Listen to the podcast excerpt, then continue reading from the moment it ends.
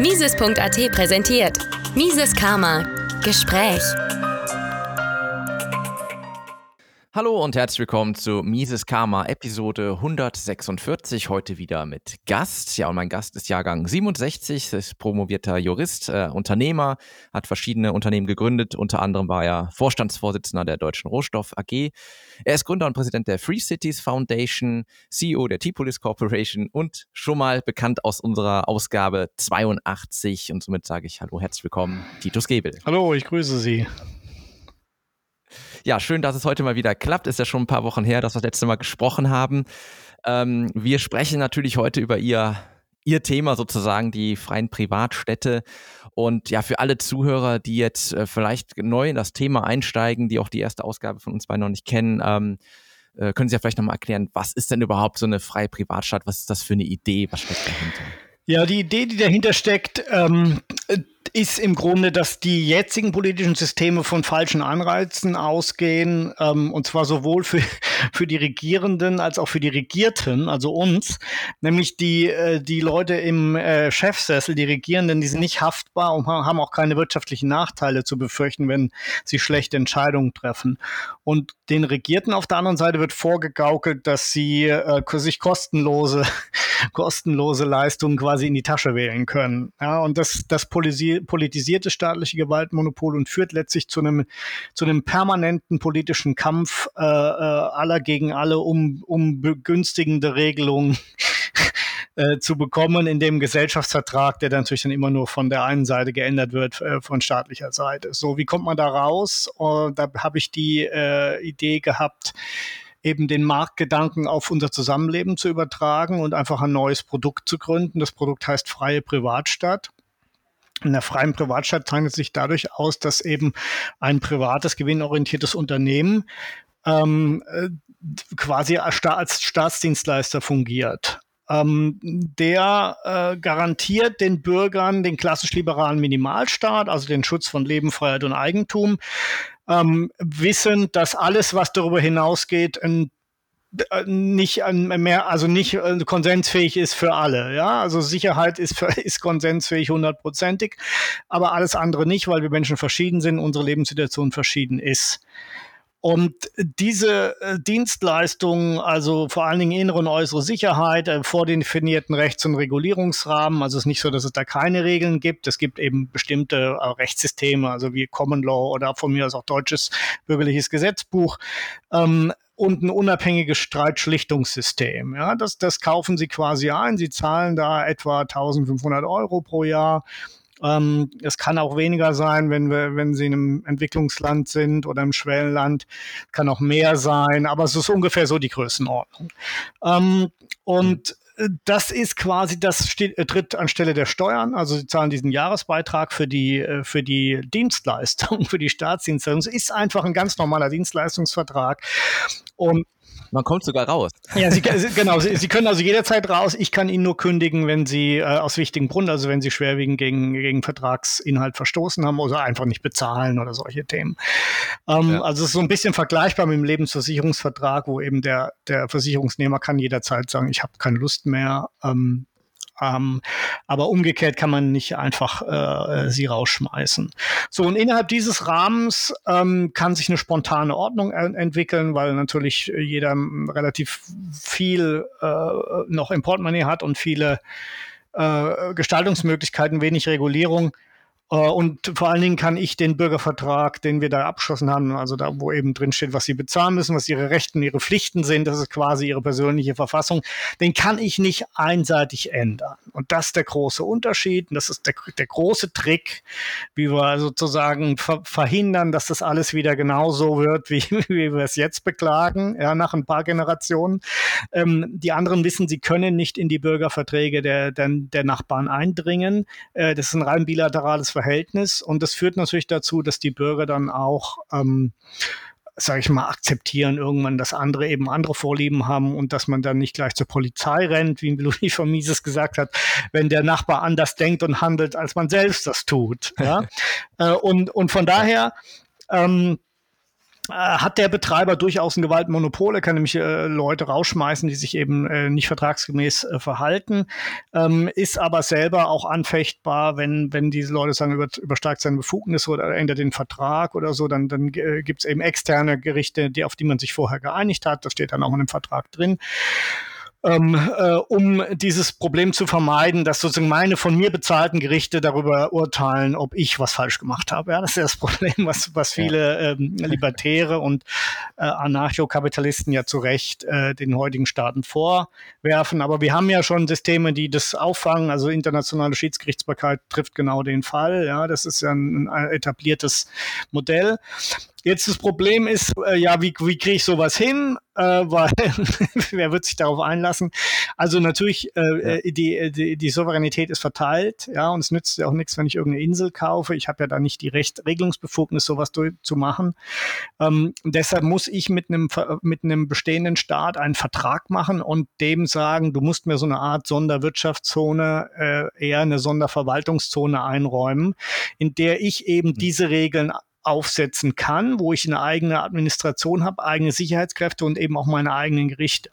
Das ist eine relativ weitgehende Forderung. Auf der anderen Seite muss man halt auch was bieten, also sprich Arbeitsplätze, Investitionen, auch eine Beteiligung oder auch direkte Zahlungen an den Staat ähm, anstelle von Steuern, äh, eben so eine Art Tribut. Ja, äh, ähm, und ähm, dann ist sowas möglich? Also das ist jetzt auch keine fixe Idee mehr. Wir haben in Honduras die ersten Fälle. Äh, ich hatte in Afrika äh, ein sehr weit fortgeschrittenes oder habe ein sehr weit fortgeschrittenes Projekt. Ich weiß von zwei anderen Gruppen, eine in der Karibik und eine auch in Afrika, die auch relativ weit fortgeschritten sind äh, in, in so einer ähnlichen Modelle. Also das ist alles kein Hirngespinst mehr. Und das Schönste ist es, mich haben auch viele gefragt, was kann man denn in Deutschland machen? Ja, ich sage, oh, freie Privatstadt kriegen wir nicht hin in der EU. Da, da gibt es, also die die will ja nicht mal so eine Sonderwirtschaftszone zulassen. Aber wir, wir haben eine andere ja. Idee gehabt, wie man quasi sowas faktisch machen, also eine faktische Privatstadt, also die Idee, ähm, indem man eben nicht eine, eine, eine, ähm, eine private Betreiberfirma hat, oder ein Verein, das wäre auch eine Möglichkeit, sondern eine Genossenschaft. Und zwar, das funktioniert, das nennt sich Bürgergenossenschaft. Also wer Interesse hat, kann da auch mit der Bürgergenossenschaft.net. Gibt es jetzt auch schon eine Webseite, eine erste Bürgergenossenschaft ist gegründet. Ähm, also mit uebürgergenossenschaft.net. Und ähm, das ist quasi die Idee, sowas auf kleiner, lokaler Flamme zu machen, wo man faktisch sich Regeln gibt. Man ist natürlich den staatlichen Regeln nach wie vor unterworfen, aber man kann zumindest äh, in ein paar Bereichen äh, da eigene Dinge verwirklichen. Können wir nachher noch ein bisschen drüber reden, wenn es interessiert. Ja, gerne. Mhm. Ja, spannend. Ja, ich denke auch, wenn es dann an dem Fall irgendwo doch äh, Punkte gibt, die den Staat stören, dann wird er da intervenieren. Gerade hier vermute ich. Ähm, Sie haben eben schon die äh, Projekte angesprochen, äh, Honduras zum Beispiel. Wie ist denn da der Status? Gibt es da ein Update, irgendwie was interessant mhm. ist? Äh, wie weit fortgeschritten ist man da? Ja, also Honduras ja, ist natürlich jetzt auch wieder ein schönes Beispiel, dass äh, der Empire Strikes Back. Ja, da wurde also eine sozialistische, sozialistische Präsidentin gewählt und eines ihrer Themen war, wir müssen also diese schrecklichen CDs, so heißen die Sonderzonen, Organisationen dort. Das sind eigentlich keine freien Privatstädte, sondern das war eine Idee, die also noch vor meinem freien Privatstadtkonzept entstanden ist, nämlich so eine Art Hongkong zu schaffen, Hongkong-artige Autonomie, ja, ja. Also es ist aber im Ergebnis relativ ähnlich gewesen, weil man hat eben ein ja, eine autonome Zone, die komplett eigene Regeln machen kann. Und das war auch der, man, die wollten im Common Law machen, die wollten ein bisschen Hongkong nachbilden. Die, das war Honduraner, haben das selbst äh, gehabt, die Idee. Und äh, die, das war damals in 2017, da haben die ersten von den Veranstaltern, also die sowas machen wollten, die haben äh, von meinem Ideen gehört und die haben gesagt, können wir nicht hier irgendwie so eine private Verwaltung überstülpen? Ja? Es ist also so ein Mischsystem dann geworden, letztendlich bei der ersten CD Prospera, da war ich auch zwei Jahre aktiv beteiligt, dieses rechtliche System mhm. zu kreieren. Das ist so eine Mischung zwischen freier Privatstadt und Hongkong, Top-Down-Model. Mhm. Und ähm, ist aber extrem innovativ. Also die haben also wirklich alle möglichen äh, Ideen, dass man quasi entweder nur dem allgemeinen Common Law unterworfen ist äh, äh, als Firma, äh, dann muss man aber dreifachen Schadenersatz äh, bezahlen, wenn was passiert. Man kann aber stattdessen auch eine OECD-Regelung anwenden. Ähm, dann gibt's äh, das Modell, dass man quasi äh, äh sein Recht, eine so hoch an einer bestimmten Höhe zu bauen, kann man verkaufen. Man macht also weniger Stockwerke. Der andere kann dafür mehr machen. Äh, Emissionsrechte kann man handeln ähm, als, als Betroffener. Also das ist schon alles hoch innovativ. Ähm, und äh, die CD, die hat auch wirklich ähm, äh, Erfolg an Kapitalmarkt gehabt. Die haben also 60 oder 70 Millionen sogar eingesammelt. Und äh, die bauen jetzt wie verrückt, weil die sozialistische Präsidentin hat zwar ähm, geschafft, ähm, mit einer notwendigen, mit der erforderlichen Mehrheit dieses Gesetz zu widerrufen, aber die bestehenden CDs, es gibt also drei, äh, Prospera ist die erste, ähm, äh, auf der Insel Roatan, die können nicht einfach so äh, ausgehebelt werden, weil das wurde natürlich in den äh, verschiedensten rechtlichen Mechanismen, ähm, äh, ich, ohne das jetzt auszuführen, also es gibt eine 50 Jahre Bestandsgarantie. Ja, das liegt, das, okay. der Trick war, dass man, dass man quasi einen völkerrechtlichen Vertrag mit einem anderen Staat gemacht hat, in dem Fall Kuwait, äh, Honduras, Kuwait, und da steht drin, wir wollen, dass die CDS mindestens 50 Jahre bestehen. ja, und okay. so ist es quasi ins honduranische Recht inkorporiert worden. Äh, es gibt noch ein paar andere Me Schutzmechanismen, die haben aber immerhin dazu geführt, dass die Regierung bis jetzt, ja, bis jetzt die Finger davon gelassen hat. Ähm, was dann, also was passieren kann, es ist, ist es so, ähm, die hatten jetzt so, so, so, scheinbar so eine Zeit, wo sie so einen Kompromiss gesucht haben. Die anderen beiden CDs, Morazan und Orchidea, Morazan ist eher so eine Blue-Collar-CD für honduranische Arbeiter. Das ist äh, auch von einem ähm, ähm, befreundeten Unternehmer, Massimo Mazzone ein Italiener, der, der seit Jahrzehnten in Mittelamerika ähm, erfolgreich als Unternehmer aktiv ist. Ähm, der hat die dort aufgebaut. Da gibt es auch schon Lagerhallen in Häusern, alles eigentlich ein auch sehr, sehr profitabel durchdachtes Modell. Aber der hat gesagt, er, er hat jetzt erstmal alle neuen Investitionen eingestellt, bis er weiß, wie es weitergeht. Die dritte CD ist eine ein Unternehmen, CD Orchidea. Ich glaube, die machen irgendwie äh, irgendwelche äh, Schrimps und, und, und, und Landwirtschaftsprodukte. Also das ist im Grunde eine reine äh, Sonderwirtschaftszone. Ähm, da weiß ich nicht, was ja. deren Position ist. Ähm, die haben auch einfach gesagt, wir wollen Recht auf Delaware. Ja, das ist Recht von Delaware. Also die haben nicht jetzt groß kompliziert irgendwie Innovationen gemacht. Aber immerhin, ja, also drei CDs, drei verschiedene Modelle. Das ist ja meine Rede. Wettbewerb der Systeme. Und das hätte man da oder hat man da tatsächlich jetzt ähm, ausprobieren können. Die, wie gesagt, die, die, ich glaube, glaube, Prosper ist die einzige Zähle, die jetzt einfach sagt, wir, wir sind rechtlich gut genug geschützt, wir machen einfach weiter. Es ist natürlich auch eine Strategie, die beinhaltet, dass wir sagt, äh, wir machen es jetzt immer teurer für die Regierung, wenn die uns kaputt machen will. Ja, weil dann, ich meine, das kommt dann zu einem Schadenersatz. Ähm, Prozess vor internationalen Schiedsgerichtbarkeit.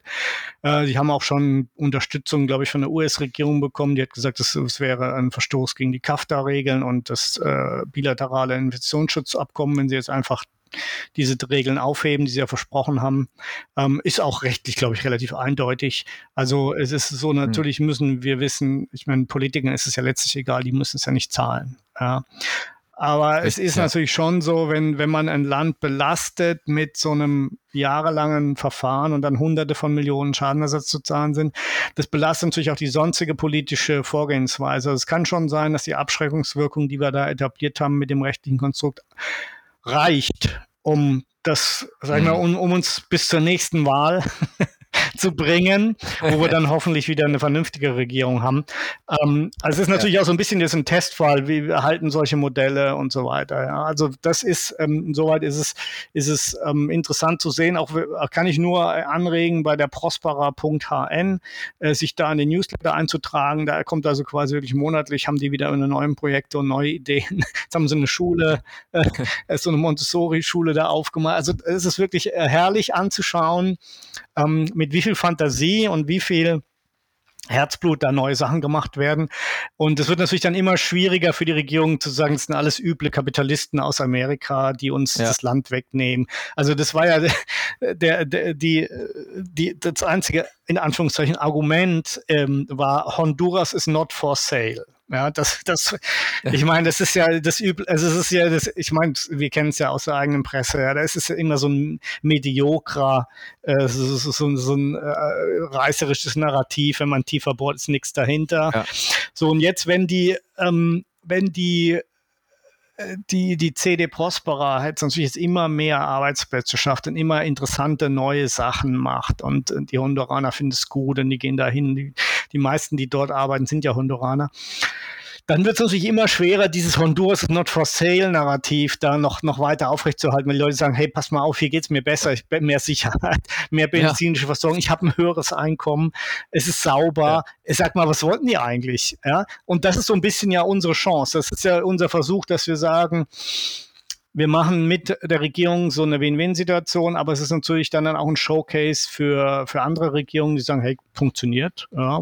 Und so war es mhm. ja mit den Sonderwirtschaftszonen auch. Die waren am Anfang, waren die eher umstritten und sind es ja teilweise immer noch, aber es gibt mehrere tausend inzwischen auf der ganzen Welt. Ja. Und, und das ist ja so ein bisschen okay. die Hoffnung, dass wir, dass wir so, ein, so eine ähnliche Entwicklung haben oder wie die freien Reichsstädte im Mittelalter, wo es auch im ersten 100 Jahre war, nur gegen die Fürsten und dann hat sich das umgedreht, weil die gemerkt haben, da habe ich ja wirtschaftliche Vorteile von.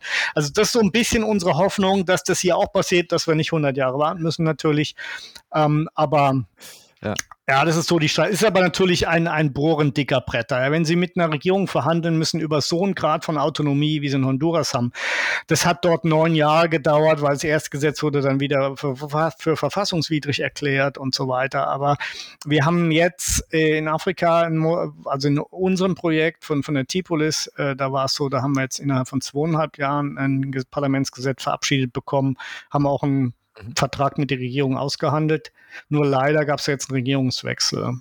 Ja, also normale okay. Wahl, wobei es nicht, nicht jetzt nicht so ist wie in Honduras, dass da jetzt eine äh, vehemente Gegner sind, sondern ich glaube, mit der neuen Regierung können wir auch uns auf dasselbe einigen, aber da ist natürlich, geht es natürlich jetzt wieder ein bisschen von vorne los. Also da ist man, ist man ein bisschen zurückgeworfen, aber so kann es halt sein, wenn man es nicht schafft, innerhalb der Legislaturperiode zu Porte zu kommen, äh, dann gibt es einen Regierungswechsel, dann, dann ist es schwierig. Also von daher ist es, wenn man sich aussuchen kann, das kann man natürlich oft nicht macht man es direkt ja, nach den Wahlen, dass man anfängt zu, zu verhandeln, weil die, die dann hat man eben mehr Zeit. Und das ist ein bisschen auch das Problem in Honduras ja. gewesen. Die hatten nicht genug Zeit, jetzt wirklich viele Arbeitsplätze zu schaffen. Äh, hätten sie aber, hätten sie zwei, zwei drei Jahre mehr gehabt, glaube ich, wäre es wäre es schon schwierig gewesen, die C, das CD-Gesetz zu widerrufen. Mhm. Also das ist natürlich, sag mal, so was wir momentan machen, ist natürlich schon noch von, von Versuch und Irrtum und Rückschlägen geprägt. Aber das Momentum ist da und ich sage mal so Leute wie ich, wir, wir gehen nicht mehr in das normale System zurück. Ja, wir, wir versuchen ja. jetzt bis ans Ende unserer Tage sowas durchzudrücken und da bin ich nicht der Einzige und deshalb sehe ich da auch ein Momentum und ich sehe auch Hoffnung und wie gesagt, es gibt eben auch andere Gruppen, die sowas ähnliches verfolgen und äh, da da, unsere Zeit ist jetzt einfach gekommen. Ja? Also auch aus libertärer Sicht analysiert ist genug. Ja? Wir wissen es ja, jetzt brauchen wir nicht noch ein Buch zu schreiben, äh, um, um da nochmal dasselbe mhm. rauszufinden, was Ludwig von Mises schon rausgefunden hat, sondern jetzt müssen, wir mal, jetzt müssen wir ja. mal springen, jetzt müssen wir mal was tun. Und wenn man eben sagt, okay, freie Privatstaat in, äh, äh, in Europa oder in der EU ist erst, es geht nicht, es ist überhaupt keine politische Bereitschaft da, dann muss man eben was anderes probieren. Ja, dann muss man versuchen, auf kommunaler Ebene ähm, entweder eine Bürgergenossenschaft zu gründen oder eine Gemeinde zu übernehmen oder durch Zuzug sich zu konzentrieren, so wie die Leute in New Hampshire. Ähm, das sollen ja inzwischen schon 12.000 sein. Das ist gar nicht schlecht. Ja? Also wenn die dann auch in die Parlamente gehen und so weiter. Also man muss einfach mal was tun. Es reicht nicht nur immer besserwisserische Kommentare zu schreiben äh, online, ja, oder irgendwelche Artikel, äh, sondern man muss jetzt auch wirklich mal handeln. Sonst wird nämlich nichts besser. Weil darauf zu warten, mhm. dass jetzt ich meine, wir sehen ja, dass die, die, die Systeme sind in Schieflage und, und, und äh, also gerade in Europa, äh, gerade im Westen. Ja. Äh, und, und zwar natürlich auch zu Recht. Ja, also dann muss man natürlich sehen, ja, wenn man jetzt wartet, das wird von alleine nicht libertär. Ja, das, ich, ich glaube, Deutschland so das, was, was, was bei einem echten Zusammenbruch rauskommen würde, vermutlich so eine Art Sarah Wagenknecht-Sozialismus. Ja, so da, wo sich drauf alle, alle drauf einigen können. Also von daher, da würde ich, äh, für ja. uns ist da nichts zu holen. Äh, das heißt, wir müssen ja, selber ja. wirklich einfach anfangen, eigene Modelle zu schaffen und die können dann sozusagen als Anschauungsobjekte dienen. Da können Leute sagen, hey, das ist ja gut mit diesem Bürgervertrag, sowas will ich auch. Ja? Also äh, von mhm. daher, das ist ja wie auf dem Produktmarkt. Sie, sie führen ein neues Produkt ein und, äh, und obwohl vorher, wenn sie vorher die Leute per Umfrage gefragt hätten, äh, was halten sie davon, ein ein Telefon, äh, äh, mit, wo man einen Computer in der Hand hält und gleichzeitig kann man telefonieren und sagen die Leute, ja, und fotografieren, ja. sagen wir, ja, nice to have, aber was soll ich damit? So, und dann wurde das, das, das, das iPhone eben auf den Markt gebracht und äh, innerhalb von weniger, äh, wenigen Jahren gab es nur noch Smartphones. Also von daher, ich denke, man muss das Produkt einfach zeigen, man muss es, es muss da auf dem Markt sein und dann finden sich auch genug Leute, die das, die das dann äh, zu würdigen wissen. Aber nur mit rumjammern und analysieren ist, es reicht halt nicht mehr. Ja, es ist auch irgendwann dann auch ja. ein selbst, selbst gewähltes und verdientes Schicksal, äh, wenn man nur am Status quo rumjammert, aber selber nichts dafür tut, dass es, dass es besser wird eigentlich ist der Markt doch jetzt auch bereitet, oder? Also ich, Sie haben es eben schon gesagt, überall kracht es, äh, die Leute haben quasi kein Geld mehr, jetzt drohen irgendwelche Blackouts und, und so weiter und so fort. Also die nächste Partei wird es wahrscheinlich nicht regeln. Ich glaube auch, man sieht jetzt so, Wahlbeteiligung gehen auch immer weiter zurück irgendwie könnte es auch jetzt die Situation sein, dass man die, die man nutzen könnte, ja, wenn man was tut. ich glaube ja. auch. Also ich, ich würde sogar das Wort libertäre Revolution in den Mund nehmen. Es ist natürlich eher eine Evolution als eine Revolution, weil man, mhm. äh, also ich meine, es ist so, jetzt, jetzt haben wir in Deutschland zum Beispiel die Situation, dass quasi jede Generation äh, äh hat, hat durch die, durch durch be beknackte Elitenprojekte quasi Haus und Hof verloren. Ja, also nicht alle, ja, aber ganz viele oder haben ihr Vermögen verloren. Ja. Das ging los eben mit äh, Hurra in den Ersten Weltkrieg und wir wollen irgendwie ähm, äh, äh, Großmacht sein, ja, ohne richtige Kriegsziele machen wir mal einen Weltkrieg. Und äh, dann haben die Leute ja alles verloren, die Kriegsanleihen, so dann gab es äh, den Zusammenbruch. Dann gab es kurz darauf die Inflation 1923, ja, mhm. da wurde wurde, dann haben wieder viele alles verloren. Dann, äh, dann äh, Hurra zum Führer und äh, äh, ja und dann wieder äh, zwölf Millionen haben ihre Heimat verloren, äh, Städte zerbombt worden. Und, und was ist jetzt? Äh, gut, die eine Hälfte musste dann in, in den Kommunismus, aber so diese sogenannte Zwangsvereinigung SPD, KPD, die war gar nicht so Zwang da waren viele auch, äh, viele SPDler fanden das gut. Ja? So, die ja. SED. Also mit Hurra in die SED und dann wieder alles verloren und jetzt mit Hurra in die grüne De Deindustrialisierung. Naja, also irgendwann muss man doch auch mal einen gewissen Lerneffekt an den Tag legen und sagen, es ist vielleicht doch nicht immer die beste Lösung, den Eliten zu folgen, weil die machen vielleicht einfach viel Mist. Ja, so. Mhm. Und ja. ich bin ja ein Freund der Selbstbestimmung, aber kein Freund der Mitbestimmung.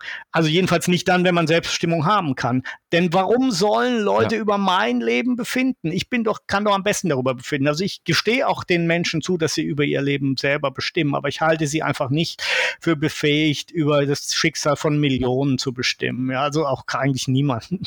Und, ähm, und da ist es so, dass wir, dass wir, ich glaube, die, diese, diese Erkenntnis, die, die, die müssen wir auch sozusagen kommunizieren. Ja, dass wir sagen müssen, pass mal auf, das, euer Problem ist, dass ihr immer irgendwelchen Leuten hinterher rennt. Dieses Lemming-Verhalten, das ist zwar klar, evolutionärer Herdentrieb, der Mensch lebt als, als Herdentier, ja, aber vielleicht kommt es ja jetzt dieses evolutionäre Modell an sein Ende, weil wir haben ja jetzt diese Katastrophen im 20. Jahrhundert mit äh, Nationalsozialismus, ähm, Kommunismus äh, äh, oder man, man muss sagen, äh, Hitler, Mao, Stalin. Ja? Also im Grunde alles kollektivistische Ideologien.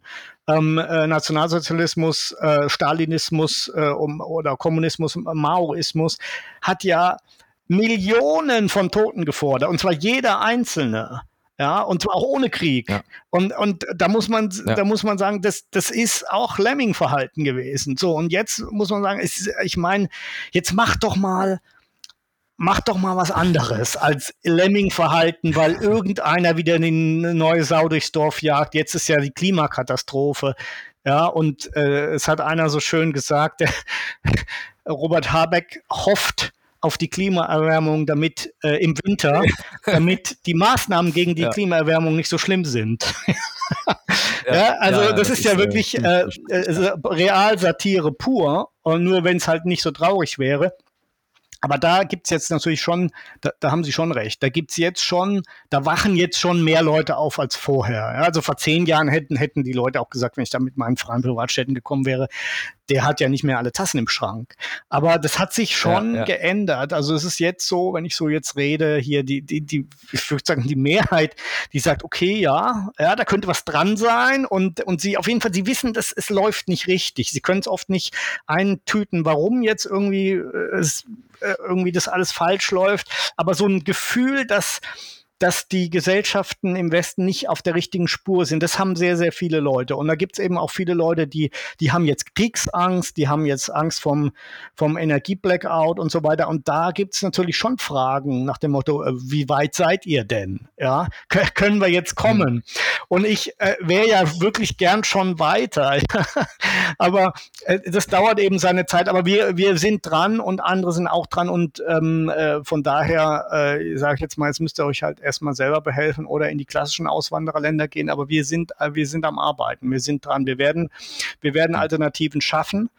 Und äh, wer, wer sagt, ich will aber in Deutschland bleiben, der muss sich mal mit, der sollte sich mal mit dem Konzept der Bürgergenossenschaft ähm, vertraut machen, weil da geht es letztlich darum, dass man einfach in einer anderen Parallelgesellschaft lebt äh, und die aber dann zunehmend so attraktiv wird, dass die quasi die, die Bürgergenossenschaft dann die politische Gemeinde faktisch ersetzen kann, indem die Musik dann dort spielt. Man kann dann parallel natürlich versuchen, eine, eine kommunale Liste aufzustellen und auch vielleicht im Gemeinderat sogar die Mehrheit zu bekommen oder den Bürgermeister zu stellen, damit es politisch abgeschirmt werden kann. Aber es geht einfach jetzt erstmal darum, durch den Winter zu kommen, eine Gemeinschaft äh, gleichdenkende Menschen um sich zu scharen, äh, so die, die elementaren äh, Dinge, äh, äh also äh, Nahrung, Energieversorgung, Behausung, ja. solche Themen in der Gemeinschaft zu bewältigen, weil es kann schon sein, dass die staatliche Ordnung, sage ich mal, nicht kollabiert, aber, aber so in Schieflage gerät, dass es dann wirklich Bereiche gibt, so wie in Frankreich es ja heute schon gibt, wo der Staat, die Staatsgewalt eigentlich ähm, nicht mehr hinreicht. Und äh, das kann mhm. durchaus sein, dass, dass sowas ähm, äh, in Deutschland auch kommt. Äh, und zwar ähm, schneller, als wir denken. Mhm. Ja, da hat man vor einigen Jahren noch die ganzen Prepper ausgelacht und jetzt äh, ist man froh, wenn man Tipps bekommt. Ja, jetzt, geht's, jetzt werden ja staatliche Prepper-Tipps äh, gegeben, genau. Oder so, genau, die gibt es ja auch schon. Ja, da sage ich auch, wenn der Staat das schon empfiehlt, dann äh, ist möglicherweise doch was dran. ähm, ja, sie ähm, sind ja in, Sie haben eben schon angedeutet, es gibt auch andere, die was versuchen. Ich hatte gelesen, Sie sind auch so ein bisschen dieses Seasteading involviert. Ja. Ähm, das ist ja im Grunde genommen auch ein ähnlicher Ansatz, aber eben auf dem Meer. Vielleicht könntet ihr auch mal kurz was zu sagen, wie da der Stand ist. Ich hatte nur mal mitbekommen, dass vor wenigen Jahren ein, ein ich glaube, es war ein Ehepaar, die versucht haben, irgendwie vor genau. Thailand oder so auf dem Meer sich äh, zu lassen und das hat nicht so gut geklappt. Ja, weil die thailändische Marine das kaputt gemacht hat, obwohl es außerhalb der 12-Meilen-Zone war. Ja, mit der üblichen Politlüge, es wäre innerhalb gewesen. Ja, also das ist klar, da gibt's, äh, das, das ist schwierig, wenn sie, wenn sie ganz ohne Vertrag mit dem Staat sowas machen. Aber immerhin hat sich aus der Sache eine neue Firma ergeben, nämlich die Firma Ocean Builders. Und okay. die haben jetzt, ähm, die sind in Panama jetzt, sie arbeiten auch mit der Panama, Panam, panamaischen Regierung zusammen.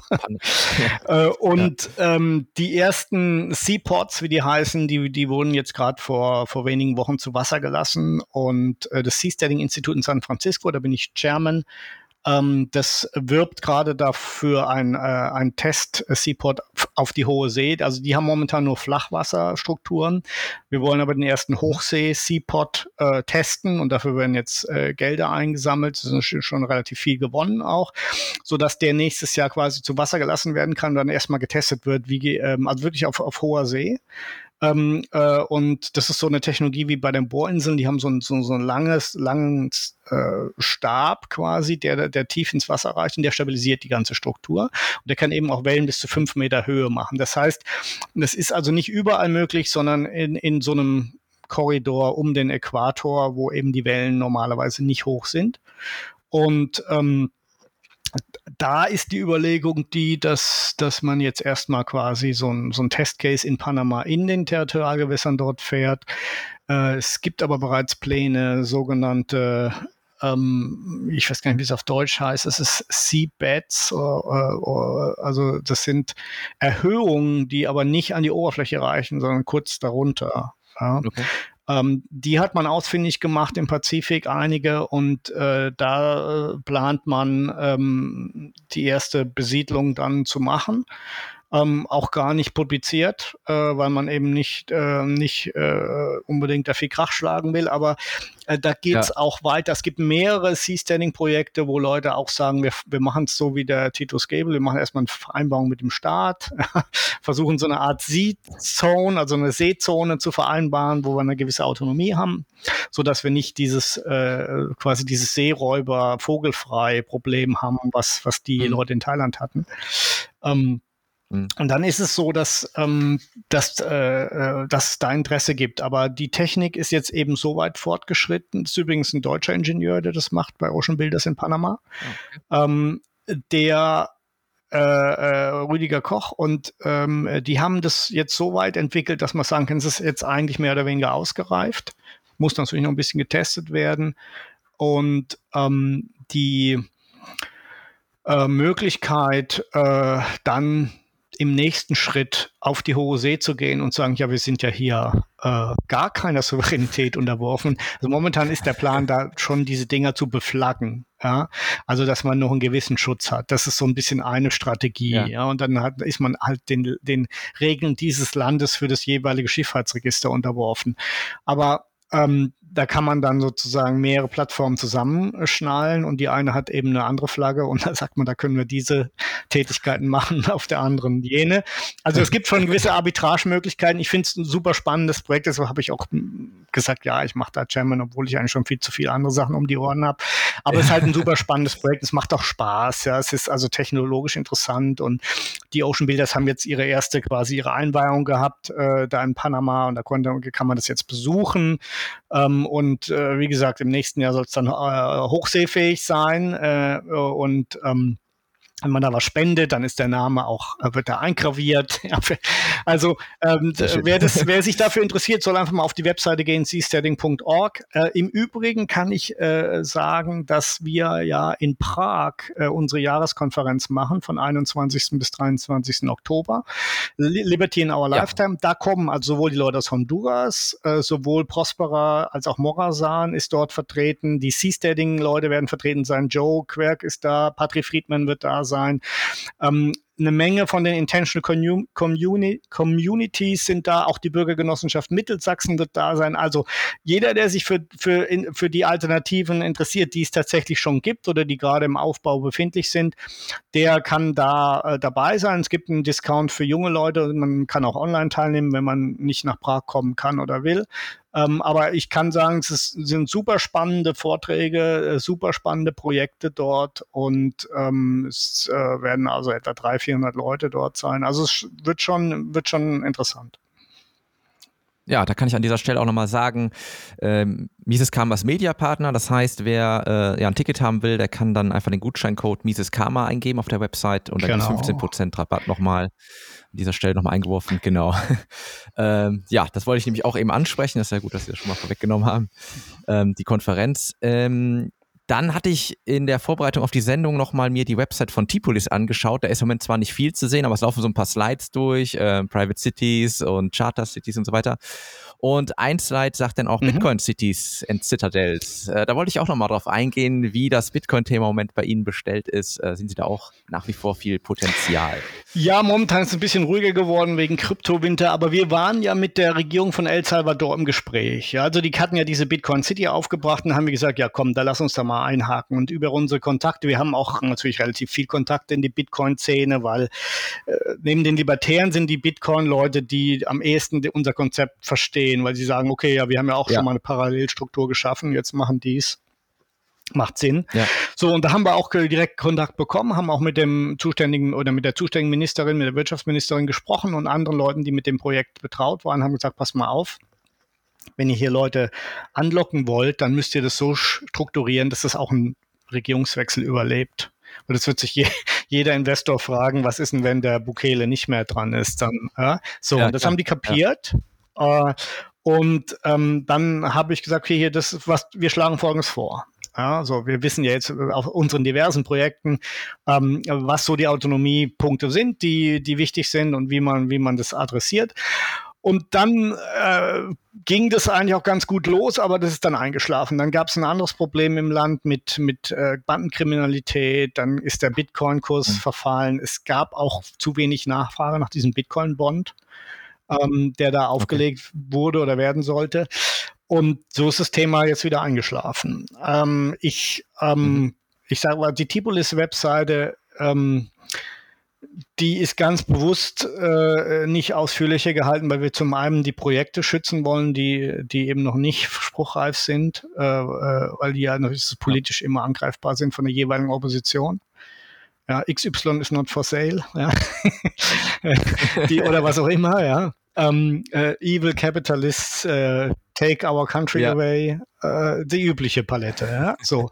Äh, oder ähm, weil wir natürlich auch äh, äh, dann, dann die unsere Berater und Leute per persönlich angegriffen werden äh, von, von den üblichen Verdächtigen. So, um, um also die Leute zu hm. schützen und die Projekte zu schützen, ist Tipolis äh, sagt nur, was, was, was wir machen und dann muss man sich ja. an uns wenden. Äh, und äh, ja. äh, das Thema Bitcoin, Cities, Bitcoin Citadels ist natürlich, Bitcoin Citadel ist ja wirklich so ein bisschen so eine Meme gewesen, die gesagt hat, hey, äh, wir ziehen uns dann zurück und machen unsere Bitcoins da mit eigener, äh, mit eigenem Mining und verteidigen uns auch.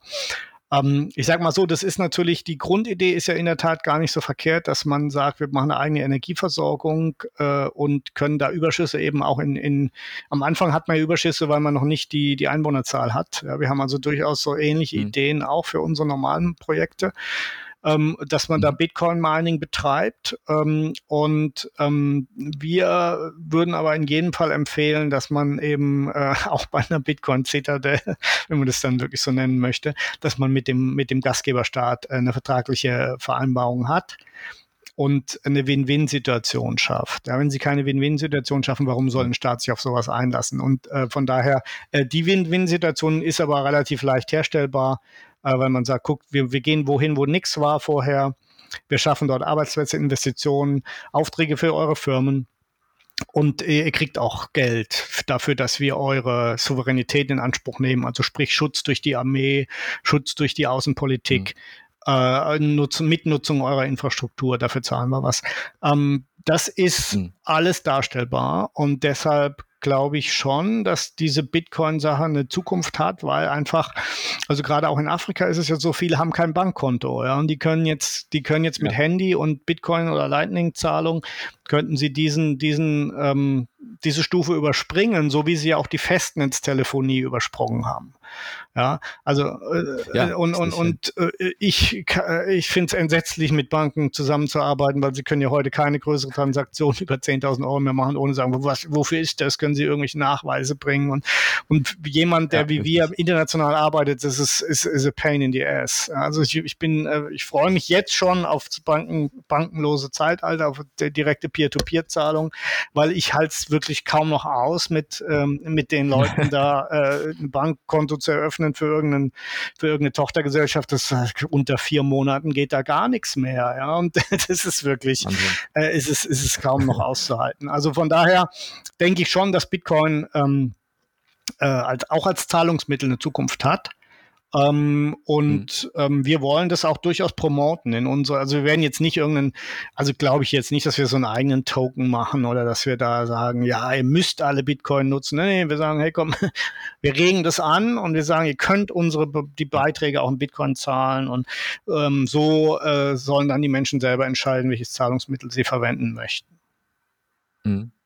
Ja, im Grunde ist auch der große Kritikpunkt, den die Leute hatten, die sich nicht damit äh, auseinandergesetzt haben, dass es halt für den alltäglichen Gebrauch nicht, äh, ja, nicht funktioniert. Das ist ja mit Lightning, wie Sie schon eben sagten, ja, aus, ausgehebelt quasi. Ich kann ja Centbeträge äh, innerhalb weniger Sekunden quasi ohne, nahezu ohne Gebühren transferieren. Und genau. ich glaube auch gerade in, in, in, Ländern, wo eben, wo es Probleme gibt mit, äh, äh, mit, mit Banken, mit, mit Geld als, als solches, wird das ja gerne angenommen, gerade ja, auch in sozialistischen Ländern. Ja, es ist ja in der Tat so, dass also gerade so, so Länder wie Zimbabwe und Venezuela dann eine erhöhte Nutzung von ja. Bitcoin haben, weil sie natürlich auch das als einfach als, als Ausweg sehen. und äh, irgendwelche von unseren klugen, also ich bin jetzt auch kein wirklich kein absoluter Experte. Da gibt es auch Kritik an der Kritik ja. an dem Lightning-System. Aber ich sag mal, die Grundidee ist, ähm, äh, ist, glaube ich, gut, dass man, dass man versucht, auch Mini-Beträge ähm, äh, schnell mhm. zu transferieren ohne große Gebühren, weil das ist natürlich schon wichtig, wenn man gerade jetzt im freien Privatstaat, ja, also so, so Kleingewerbe, wenn, wenn das alles ja. mit, ähm, mit so einer Zahlung über, über so eine Lightning Note abgehen kann, dann, dann muss ich sagen, das ist eigentlich schon dann, dann das Zahlungsmittel der Zukunft. Mhm. Ja, auf jeden Fall sehr spannend. Sie haben ja äh, 2018 auch ein Buch geschrieben, Freie Privatstädte heißt es auch. Äh, ich nehme an, das hat nach wie vor Relevanz und das, wer sich da äh, in das Thema weiter einlesen möchte, der Genau, weil, weil da, also es gibt zwei Dinge. Das eine ist das, äh, das White Paper, das ist auf der Webseite der Free Cities äh, Foundation veröffentlicht, kann man da runterladen, äh, auch auf Deutsch, gibt es also in mehreren Sprachen. Da ist, sind quasi so die Hauptgedanken zusammengefasst und wer wirklich sich mit dem Gedanken trägt, sich da tiefer reinzusteigen oder selber ein Projekt zu machen, der sollte mein Buch lesen. Die erste Hälfte ist so, sag ich mal, philosophische Herangehensweise, warum, ja, warum macht es Sinn, sich als freie Privatstadt zu organisieren. Und die zweite Hälfte ist wirklich, da geht es um, um, um praktische, praktische Fragen. Wie setze ich das um? Was, wie, wie mache ich das mit dem Rechtssystem? Wie mache ich das mit der Müllabfuhr und so? Alle diese Themen sind dort angesprochen. Das heißt, jeder, der sich da wirklich äh, interessiert, äh, äh der, der soll da mal, sollte da mal reinschauen. Sehr schön. Ja, ich hatte übrigens mal vor einiger Zeit versucht, Ihren größten Kritiker, den Andreas Kemper, in eine Diskussionsrunde zu bekommen. Er hat sich leider rumgewunden und am Ende hat er gesagt, nee, mit Demokratiefeinden spricht er per se nicht. Ich frage mich jetzt, Demokratiefeind ist vielleicht gar keine Kritik, sondern fast schon Aushängeschild für die Leute, die wissen, dass es andere Strukturen geben Ja, zumal das ja auch eine Fake-Demokratie ist. Ja, wenn, wenn Sie, wenn Sie hier ja, sagen, Sie dürfen alle vier Jahre wählen, aber was dann passiert, ist trotzdem nicht das, was angekündigt wurde. Ja, dann sagen wir, okay, also, also dann ist es ja nun wirklich völlig entwertet. Und ähm, ich sagte, äh, ja, wenn Sie sozusagen, ich meine, der Camper ist so Beispiel, äh, das typische, ich sag mal, das, äh, das grünen akademische Prekariat. Ja, also äh, da geht's dann immer nur äh, irgendwelche Angriffe, aber ähm, äh, keine, ja. keine sachliche Auseinandersetzung.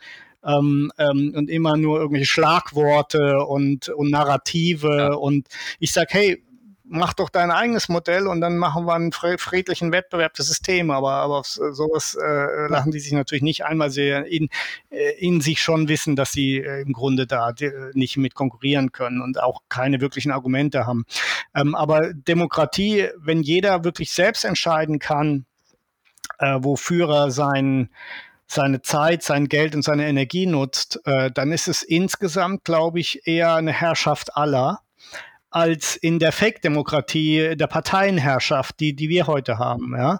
Mhm. Und ähm, ich meine, das zeigt ja, wenn, wenn jemand äh, sagt, ich mache nicht mit, weil ich rede nicht mit euch. Ja? Ich meine, okay, ja gut, ich meine, ja, es ist, äh, dann, äh, dann, ja, die sagen ja Demokratiefeinde. Ich meine, irgendwas finden sie immer. Aber ehrlich gesagt, mir ist es egal. Ich will auch mit diesen Leuten gar nicht ja. reden. Ich will auch niemanden überzeugen. Ja. Ich mache mein, mein, mein Modell und wenn wem es gefällt, der kommt und wer nicht kommt, ähm, der, äh, der bleibt halt, wo er ist. Ja, ja finde ich gut. Camper schreibt Texte, sie packen an. Okay, ja, dann äh, sage ich erstmal vielen Dank bis hierhin. Ähm, äh, wie ich werde nochmal alle ja, entsprechenden Webseiten, die wir genannt haben, werde ich verlinken im Podcast-Beschreibungstext. Da können sich die Leute ja dann nochmal näher informieren. Wie gesagt, wir haben dann die äh, Konferenz noch anstehen, sicherlich auch interessant. Und ja, dann würde ich erstmal sagen, äh, viel Erfolg mit den Projekten. Sie haben ja einige im Laufe, wie wir gehört haben. Viel Erfolg mit der Konferenz und ja, hoffentlich hören wir uns bald nochmal wieder. Ja, herzlich gerne. Vielen Dank. Ja, und dann an alle Zuhörer auch vielen Dank für die Aufmerksamkeit. Wer den Podcast gerne unterstützen will, der kann das am besten machen über Podcast 2.0. Wir haben es eben schon angesprochen, Lightning-Transaktionen äh, sind dort möglich, einfach beim Hören des Podcasts oder ansonsten alle Möglichkeiten unter miseskarma.de slash spenden. Aber das Wichtigste ist natürlich den Podcast teilen und verbreiten. Also in diesem Sinne, bis zum nächsten Mal. Auf Wiederhören. Mises Karma, der freiheitliche Podcast. Eine Produktion von Mises.at. Hat Ihnen diese Folge gefallen? Dann teilen Sie diese Episode in den sozialen Netzwerken und hinterlassen Sie eine Bewertung auf Apple Podcasts. Um keine Folge zu verpassen, abonnieren Sie Mises Karma auf Spotify, Apple Podcasts, Deezer, Google Podcasts, Amazon Music, YouTube und überall dort, wo es Podcasts gibt. Für Anregungen, Fragen und Kritik nutzen Sie das Kontaktformular auf miseskarma.de.